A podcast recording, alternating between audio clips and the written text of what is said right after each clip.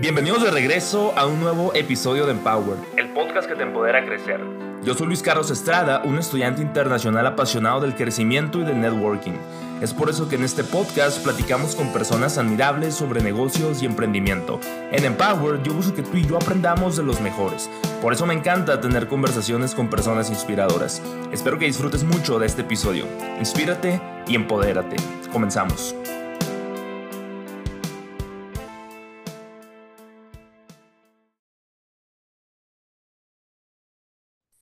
Bienvenidos de vuelta a un nuevo episodio más de Empowered. Yo soy Luis Carlos Estrada y el día de hoy tengo un invitado muy especial que es la primera vez que vamos a platicar. Hace poquito nos conocimos, platicamos cinco minutos, pero esta va a ser la primera vez que platicamos largo y tendido. Luis Rodolfo Caballero, bienvenido, ¿cómo está? Gracias, buenas tardes, ¿cómo andamos? Bien, bien, también aquí. Segunda grabación que hago en el día. Ahorita acabo de terminar una con, con mi cirujano plástico. Para la gente que nos está escuchando, pudiera ver el episodio si les interesa. Y para comenzar, me gustaría que se presentara para la gente que no nos conoce y me incluyo yo, que es la primera vez que vamos a platicar bien, bien. muy bien.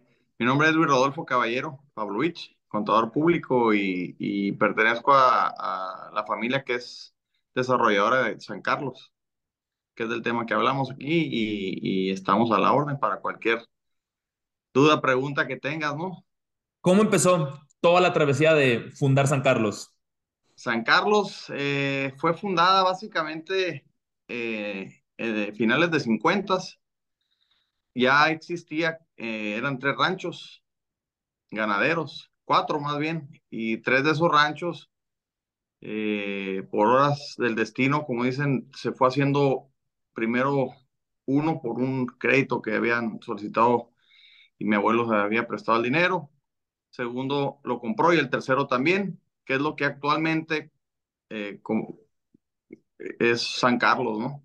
Eran tres ranchos eh, ganaderos y se hicieron, se incorporaron en uno y, se empezó a desarrollar a los años de los 60, 60 y tantos. De ahí en los 70 ya se le da como fondo legal y se, se hace, se incorpora eh, como propiedad privada todo, ¿verdad? Ok. ya era, ¿no? Como rancho, pero ya como un desarrollo turístico. ¿Y cómo nació esa idea? Eh, mi abuelo, fíjate, que venía aquí desde chico, uh, de Boy Scout se venía, de Guaymas, y hacían dos, tres días caminando por toda la costa. Y él en su, en su mente y en sus planes decía, algún día voy a comprar aquí porque está muy bonito y, y hacer hoteles y casas, decía, ¿no? Y 30 años después, eh, se le hizo realidad. Qué curado. ¿Ustedes y su familia son originarias de, de qué lugar? De aquí de San Carlos. De, bueno, En, en, mi abuelo en Chihuahua, en Chipas, mis papás en Nogales, mi mamá en Hermosillo y yo en Hermosillo, pero aquí desde un año de, edad vivimos. ¿Sabe que cuando usted nació, San Carlos estaba como que empezando a llegar a su auge? Apenas sí, se empezó a desarrollar, así es.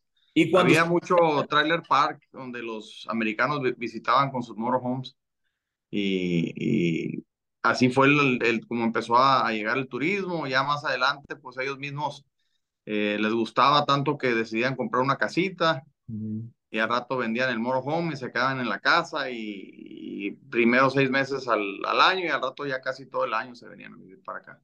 Y usted ya que empieza su vida de adulto, digamos que ya que cumple los 18, ya que ve pues qué onda de estar con su familia, continuando o tratar de continuar el desarrollo de San Carlos, después pues elegir su carrera universitaria, ¿qué cosas pasaban por su cabeza cuando, cuando usted tenía que tomar ese tipo de decisiones ya con una madurez pues de adulto? Sí, mira, eh, inicialmente después de la universidad trabajé para corporaciones privadas para entender el negocio por fuera y no irme directamente al, familiar. Eh, estuve así algunos años y después de, de 10 años de egresado ya, ya me incorporé al negocio familiar y desde entonces estamos en bienes raíces, ¿no? En, en, desarrollos turísticos, en, en, proyectos, en campos de golf, en hoteles, en condominios, en, en lo que hace falta aquí en el, en el pueblo que se pueda desarrollar y, y echándole las ideas, ¿no? Y todo para que se lleven a cabo. ¿Cuáles son algunas de las ideas que usted tuvo que se han implementado en el San Carlos que conocemos al día de hoy? El assisted living que le llaman, eh, donde se básicamente se cuidan a adultos mayores por la gran demanda, ¿no? Porque hay mucha gente que compró en los 60, 70, que llegan a una edad que ya no pueden con las casas que tienen o, la familia de ellos no está aquí y terminan en una facilidad aquí de, de, assisted living, ¿no? Es una de ellas. Eh, medicina, doctores, que siempre hemos pedido un hospital, pero pues empezó con eh, consultorios inicialmente. Eh, llevamos algunos años así y ya este empezó la construcción del, del, del hotel, del, perdón, del, del hospital. Ok, qué ¿Y para cuándo va a quedar? Esperemos que en un año, ya, ya año y medio, ya, ya esté listo funcionando. Ok, ok. Otra pregunta, ¿cómo era San Carlos cuando, desde que usted tiene memoria, supongo que ha visto cambios en San Carlos impresionantes, ¿no? ¿Cuáles eran los inicios de San Carlos? ¿Cómo se veía San Carlos cuando usted estaba chiquito, por ejemplo? Y básicamente poquitas casas, un hotel o dos y el campo de golf. El campo de golf fue de lo primero que hubo para, para hacer la atracción, el destino y la marina. Era lo básico, era lo que había. Un hotel o dos, el campo, el, el campo de golf y, la marina. Y a eso venía la gente, los, y había varios trailer park, ¿no? Donde se, se venían a, a, conocer y a estar. Y poco a poco, eh, con gente trabajadora y gente que venía a invertir, pues se fueron haciendo sus casitas. Y eso es lo que ha sido hoy, ¿no? Eh, lo que es San Carlos. Ahorita usted me platicaba sobre el tema de real estate, de bienes raíces, y esa es la razón por la que nos conocimos, porque en Phoenix, pues con José Sierra fuimos al evento del Real Estate Summit, 9 de junio, hace casi un mes, y me acuerdo que la razón por la que yo fui a ese evento, digo, yo soy estudiante, como le comento, me acuerdo que yo entrevisté a José y le digo, oye José, fuera del podcast, también me gustaría pues algún consejo que me dé, le quiero seguir aprendiendo a bienes raíces, o sea, yo, yo me gradué de marketing, hice un certificado en economía, ahorita voy a empezar la maestría, o sea, todo seguido. Y como soy estudiante internacional, tengo como que la limitante que no puedo hacer prácticas profesionales porque tengo que ser US citizen. O no puedo hacer cierto tipo de cosas, no puedo trabajar fuera del campus. ¿Por qué? Porque no soy US citizen. Entonces, con todas las limitantes que yo tengo por mi visa, lo que yo hago es entrevisto a gente de la que yo sé que puedo aprender un chorro. Entonces, por ejemplo, le digo a José, oye José, fuera del podcast, me gustaría seguir aprendiendo bienes raíces, o sea, ¿qué me recomienda hacer? ¿Cómo puedo empezar? O sea, si me quiero empapar del tema. Y fue cuando me dijo que había ese evento, pues en Phoenix, y dije, bueno, pues qué mejor oportunidad, pues para, para aprender. Y ya lo está haciendo y que le ha ido bien. Entonces, me gustaría preguntarle a usted, ¿cómo fue su primer encuentro con las bienes raíces? Eh, diplomados en la escuela, hice tres diplomados después de, de haberme graduado y cuál consistió en administración de ventas, eh, recursos humanos y bienes raíces. Y, ahí fue el inicio eh, de, de, apegarme a la familia, ¿no? Que era el negocio de ellos de toda la vida, pues. Eh, mi abuelo fue el fundador y se dedicó a eso, a vender siempre San Carlos, ¿no? Y desarrollarlo. Y así iniciamos y, y seguimos hasta la fecha procuro ir a, lo más que pueda de eventos de, relacionados con bienes raíces, con desarrollos, con todo eso, y, fue que así fui ahí donde te conocí. Ok, y de ese evento, ¿cuáles diría que, cuáles cosas usted diría que fueron como que los mejores takeaways que se lleva? Pues cada quien tiene lo suyo, ¿no? Porque cada, cada este, expositor tenía su, su marca mm. o su tema, ¿verdad? Y pues cada una sus historias, pues todas son interesantes porque todos empezaron casi de nada y, y, ahorita pues son muy fuertes hablando de, de bienes raíces, ¿no? Con hoteles, con cadenas, con todo eso. Y moviéndonos al tema de las inversiones, porque me imagino que para que San Carlos creciera y que sigue creciendo de la forma en la que lo está haciendo y lo ha hecho por los últimos años, ¿cómo ustedes atraen inversionistas para San Carlos? Pues una es facilitando eh, las operaciones aquí, cuando vienen y, les gusta un lote, pues ayudarlos a, pues, dónde ir a sacar sus permisos, construcción, todo eso, ¿no? Recomendarlo con los ingenieros. Eh, ¿Cómo llegan aquí? Pues la mayoría es de, de, gente que ya conoce, que le dice a alguien más, ¿no? Una, alguien nueva. Eh, ha intervenido el gobierno también en, publicidad en, en, otros estados, incluso en Estados Unidos, en estados de, de, de Arizona o México, Utah, todo eso. Y, y como estamos muy pegados a, a, a estados que no tienen mar, pues la gente se viene aquí a eso, ¿no? A la playa. Es un destino de playa, es un destino de velero. Al principio de, de, de, que se desarrolló San Carlos, mucha gente venía a eso, al velero. De hecho, hay un club de yates en Arizona y aquí, aquí es donde vienen a, a velear. Hacen su torneo, su regata cada año, una o dos al año. Y por ejemplo, continuando el tema de las inversiones, ¿cuáles son las cosas por las que los inversionistas se sienten atraídos? ¿Qué les atrae a los inversionistas que dicen de que, ok, tengo tanto dinero, me gustaría invertirlo en San Carlos, voy a ir a San Carlos a invertirlo en ABC? ¿Cuáles son esas cositas? Que es un relativamente eh, municipio virgen, donde no estás en un Cancún o Los, Ar eh, eh, Los Cabos, Mazatlán, donde ya está muy competitivo todo, pues y, vienen ellos con sus proyectos, ideas nuevas y, y eh, siempre ha sido un alto y bajo, ¿verdad? En el mercado. Pero a partir de la pandemia, para acá cambió todo eso, pues incluso se acabó el inventario, casi, casi, ¿no? De, de, tanta gente que, pues, porque no podían cruzar a Estados Unidos? porque no podían irse de vacaciones a ninguna otra parte? Se empezaron a venir aquí y pues las escuelas cerradas y todo en línea le permitió que mucha gente conociera o pasara más tiempo aquí del que normal pasan y, y terminaron comprando sus casas, ¿no? Ok. Pues supongo que, digo, es algo que les conviene tanto a usted como a ellos, ¿no? Claro. ¿Cuáles diría usted que son las cosas que, de las que más se siente orgulloso de San Carlos al día de hoy? Eh, pues la unión del desierto con el mar. Esa es un, una característica muy, muy particular de aquí.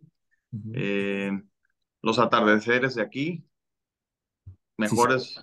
del mundo, y la mejor vista del mundo al mar. que lo decidió así National Geographic, ¿no? Sí, me ha tocado ver muchas fotos a de San Carlos, a eso que dice National Geographic, o sea, muchas cosas como que te quedas de que a la vez, digo, yo soy hermosillo y me quedo, madre, o sea, me queda a una hora, dos horas de, de mi ciudad y pues qué increíble que, que sea conocido por tantas personas, ¿no? Claro, y hace poquito que fue este, nombrado eh, como pueblo mágico también.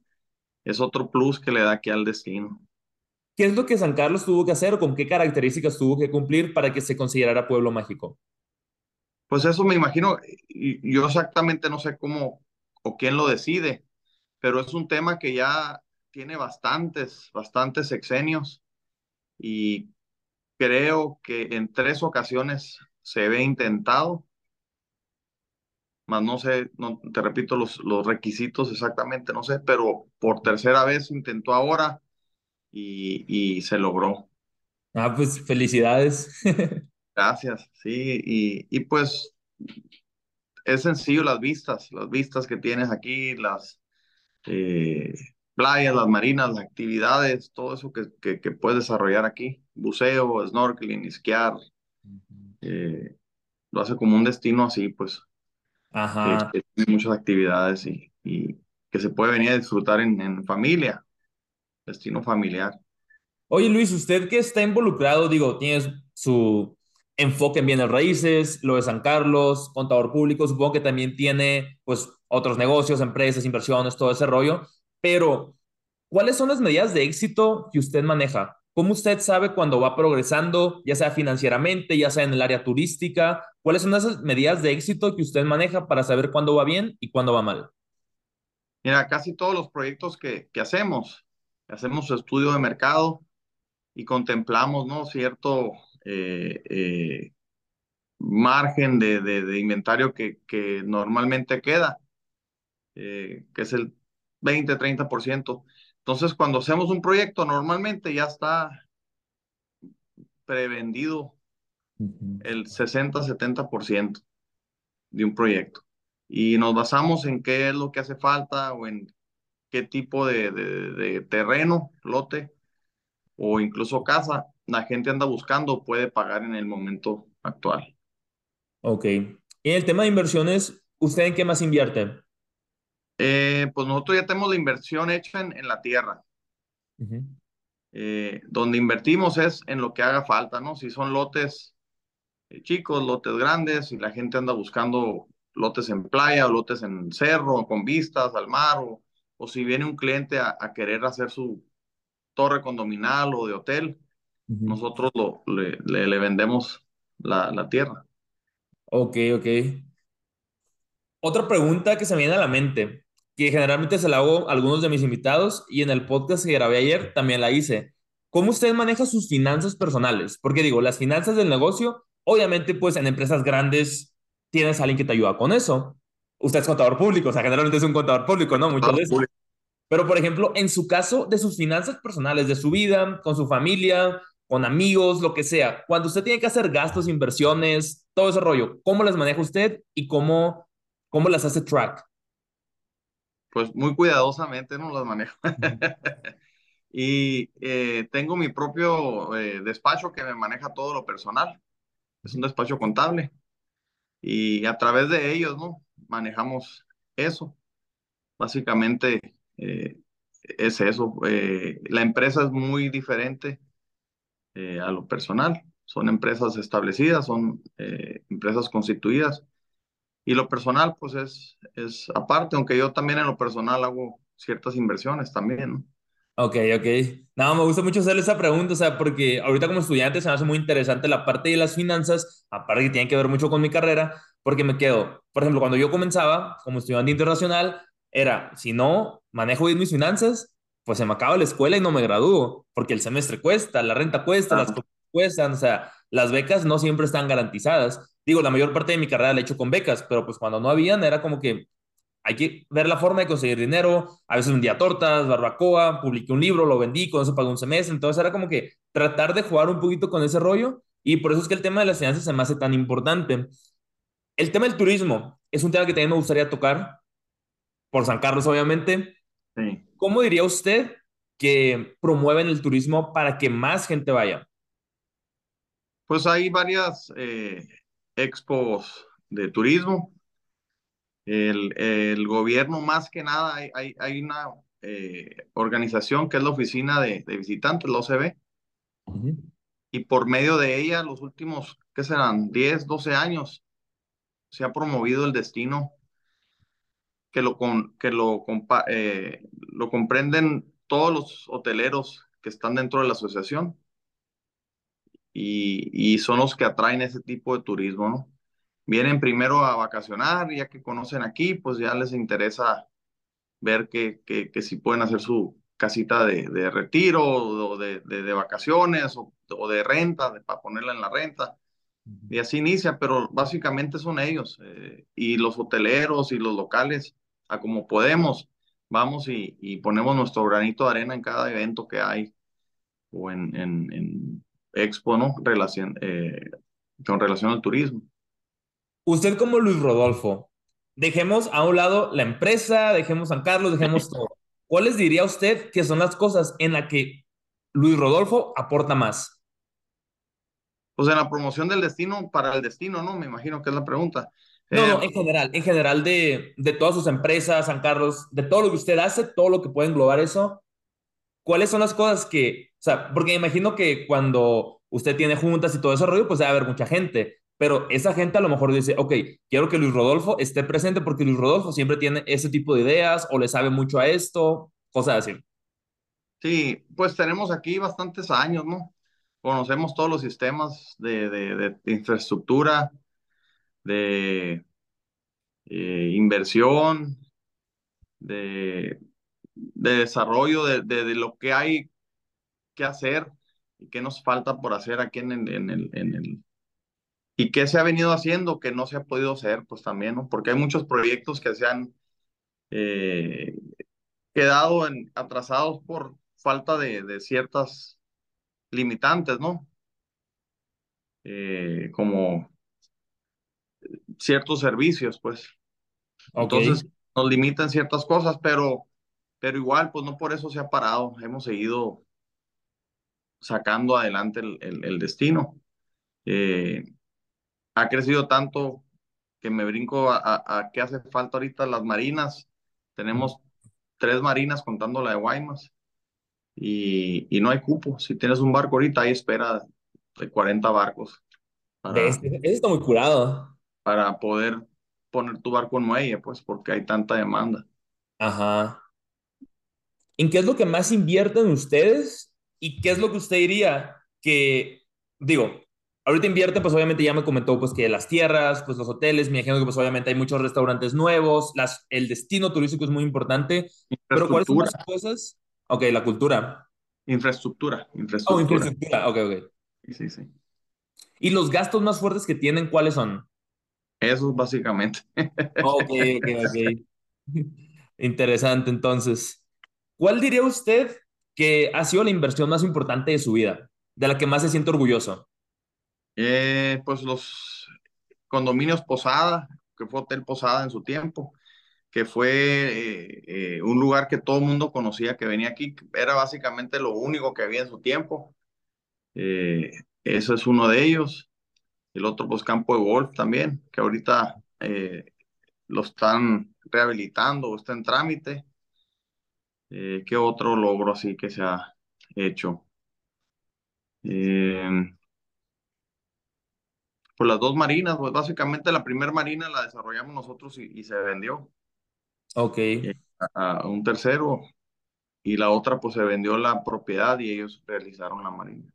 Y con toda esta experiencia de negocios que usted, que usted tiene, ¿cómo le recomendaría empezar a alguien que, pues, que está empezando, que se va graduando, por ejemplo, o que está trabajando, pero que le gustaría salirse de su trabajo y le gustaría empezar a invertir?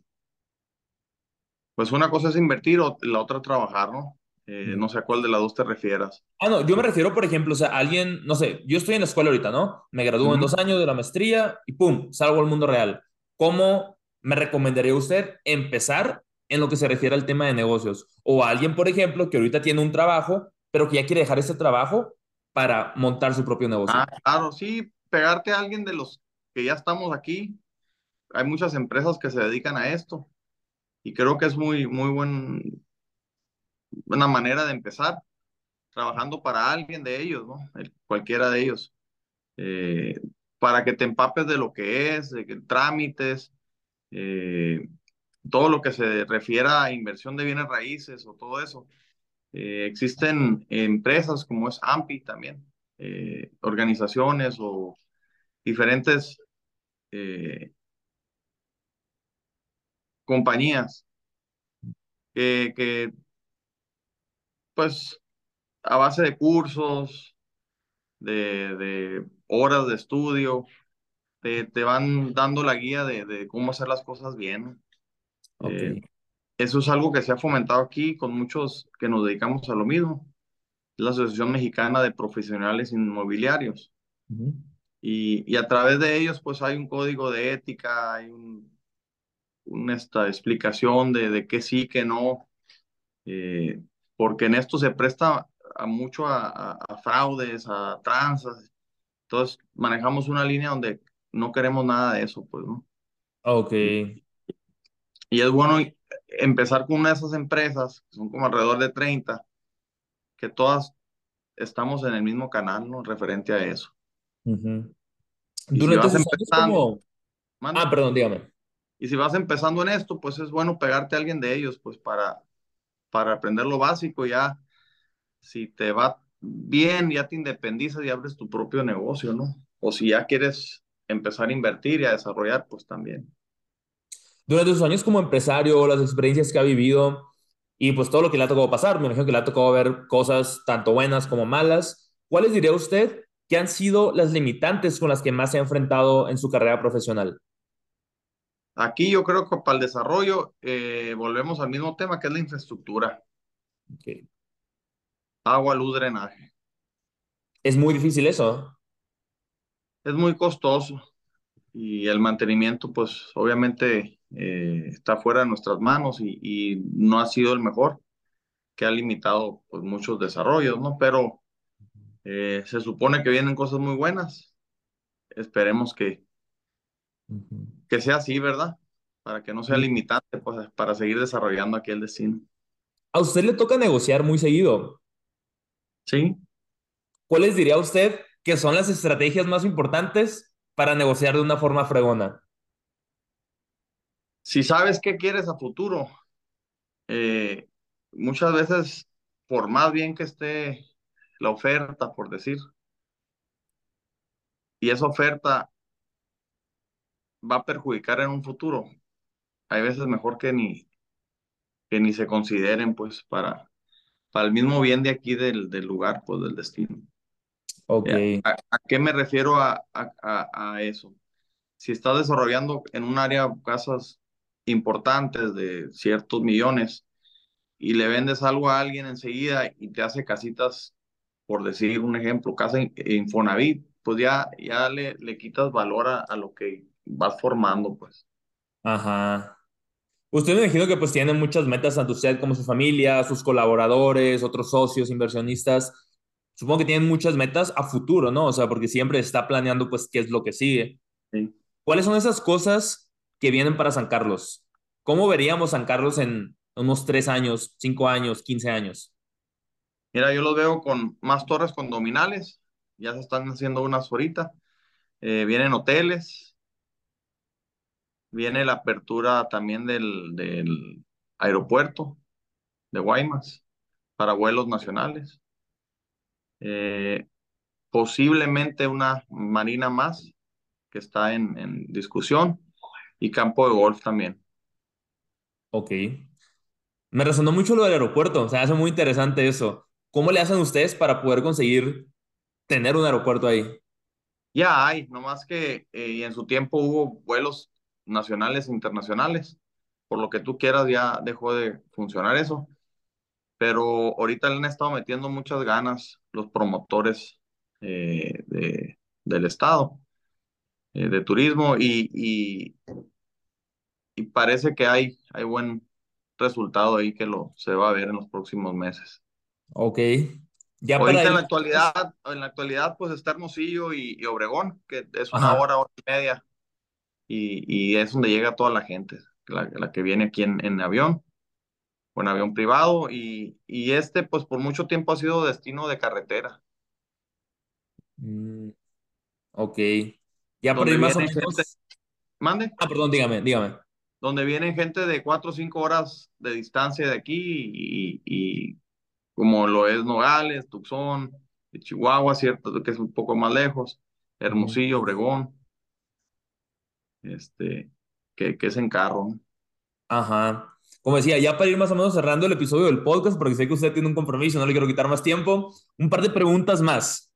De todas las inversiones que usted ha hecho, ¿cuáles son las experiencias, bueno, aprendizajes más bien, que usted se lleva? Cosas que dice, si veo esto, ya no me engañan. Si veo esto, sé que es bueno. Porque pues va mira, colmillo con el tiempo, ¿no? Sí, pero antes de empezar cualquier proyecto, tienes que analizar todo y, normalmente no lo haces tú solo, pues son varias mentes en un, en un grupo donde procuramos que evitar los costos o, o las malas eh, transacciones, por decir así. Y, y, por eso lo que se, llegamos a hacer es porque ya traemos mucho estudio, mucha verificación. Eh, sí ha habido errores, pero no es nada que digas, oye, esto, el otro, pues simplemente te ajustas, ¿no? En el camino y, y, y simplemente le echas más ganas al, al, al otro proyecto o, o, cambias una cosa u otra. Eh, siempre, por más bien que sea algo planeado, siempre salen detallitos, pero son detallitos que, que pues no, no te van a llevar a, a, la bancarrota o te van a dejar que sigas en el proyecto, ¿no? Ok. Los que hacemos nosotros, eh, procuramos hacer eso, ¿no? Si hay otros que, que, que, son ajenos, pero pues ya ahí no te puedo decir en sí, qué consistió, sí. ¿verdad? Y, okay. y, lo de nosotros es muy sencillo, lo, eh, la, la, inversión la hacemos, eh, que ya la tenemos en la tierra, y, y, en las edificaciones, pues es muy sencillo, se mete infraestructura y listo, ¿no? Ok, ok. No es mucho el riesgo. La última pregunta, ahora sí, es una pregunta que siempre le hago a todos mis invitados. Rara vez cuando no la hago y es porque se me olvida. ¿Cuál es la forma en la que usted hace networking? La forma en la que usted conecta con otra gente, si quiere hacer un negocio, si quiere, no sé, si tiene un podcast, hacer un podcast, por ejemplo. ¿Cómo es la forma en la que usted hace networking? Eh, fíjate que es muchos eh, referidos o clientes repetitivos.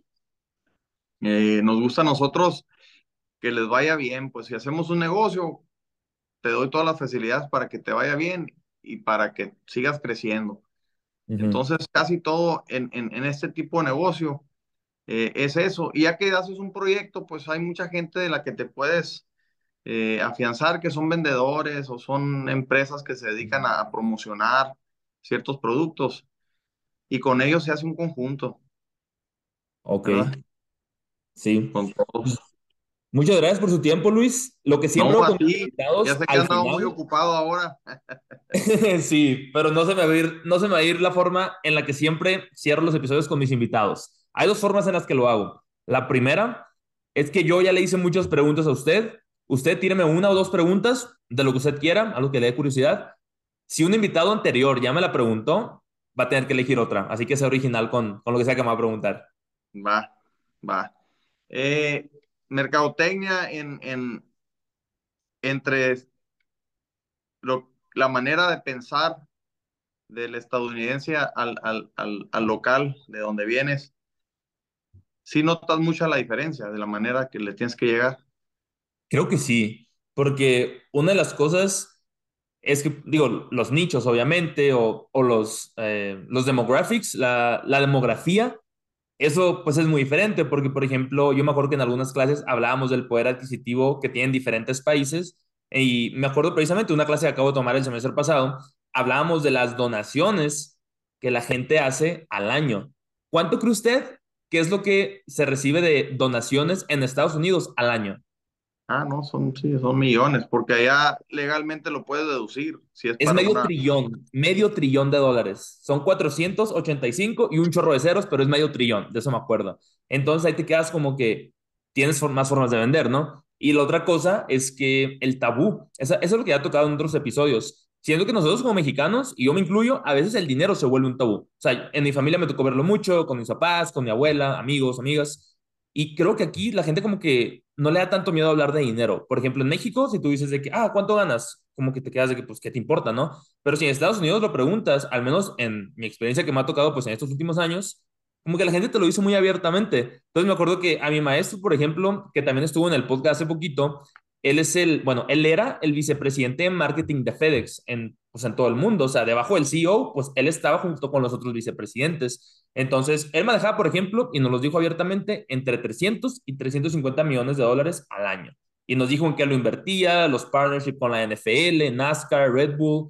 Y, por ejemplo, yo me acuerdo que, digo, ahorita él está como maestro aquí porque ya se retiró de FedEx hace 7, 8 años. Y me acuerdo que en una de las horas de oficina en la que pasé por ahí, nos quedamos platicando de inversiones de que dos horas. Yo iba a saludarlo de que 10 minutos, dos horas.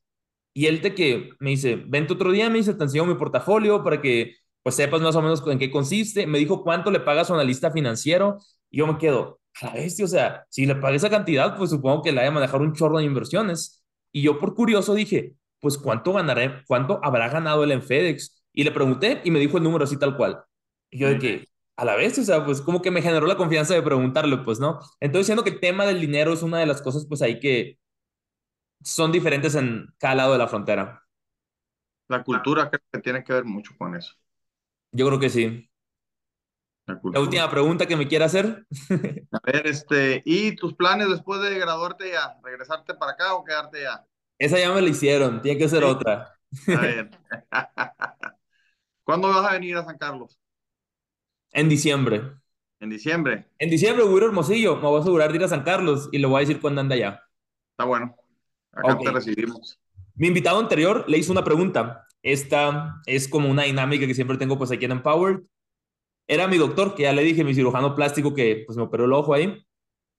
Él le pregunta, ¿qué habrías hecho diferente cuando estabas empezando con tu vida profesional y empresarial? ¿Qué habría hecho diferente? Eh,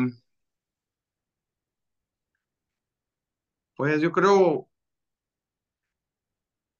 haberle metido un poquito más de, de estudio a, a ciertas eh, eh, materias que, que más adelante te las topas y dices, yo creo que si le hubiera entendido un poquito más a esto en aquel entonces, hubiera sido más fácil el camino, ¿verdad? Ok. Yo creo que pues, ¿Y qué pregunta le quiere usted, qué pregunta le quiere usted hacer a mi invitado siguiente? Primero dame la pregunta y le voy a decir Sí. a mi invitado porque se va a sorprender. a ver, ¿qué pregunta? Pero el chiste es que no sepa quién es, pues. eh, ¿cuál es la, la- la edad eh, que considera él para ju- ju- ju- jubilarse o retirarse? Ok. ¿Quieres saber quién es mi invitado? Es José Sierra. Ándale. No va a querer retirarse nunca. Grabamos hace poquito, eh, cuando le dije, pues en febrero, a inicios de año. Y en el evento, ya al final me dice, ah, pues a ver cuándo nos echamos otro. Y dije, ah, pues le voy a tomar la palabra. Entonces vamos a grabar. Mañana no grabo, el viernes grabo, grabo con él en la mañana. Entonces ahí le voy a decir que usted le hizo esa pregunta. Entonces, No, está bien. bueno, bueno, pues, la gente que, que se quedó escuchándonos hasta el final de este episodio, pues espero que hayan disfrutado mucho de la conversación, que vayan y se den una vuelta ahí por San Carlos con Luis. Luis, ¿algo que quiera agregar antes de despedirnos? No, muchas gracias y, gracias por tu tiempo. Acá los esperamos. Igualmente, no se olviden de compartir este episodio en sus historias de Instagram. Me pueden encontrar como arroba Luis Carlos Estrada 2. Luis, ¿tiene alguna red social que le gustaría pues promocionar aquí? Eh, por redes sociales, Grupo Caballero. Ahí Ok. en cualquier cosa. eh, eh, y de hecho, ahorita estamos trabajando en la página, pero es Grupo Caballero. Ah, pues ahí lo pueden encontrar entonces. Espero que lo hayan disfrutado mucho y no se olviden de compartirlo, ¿eh? Para que siga creciendo el proyecto. Nos vemos en el próximo episodio. Bye. Gracias.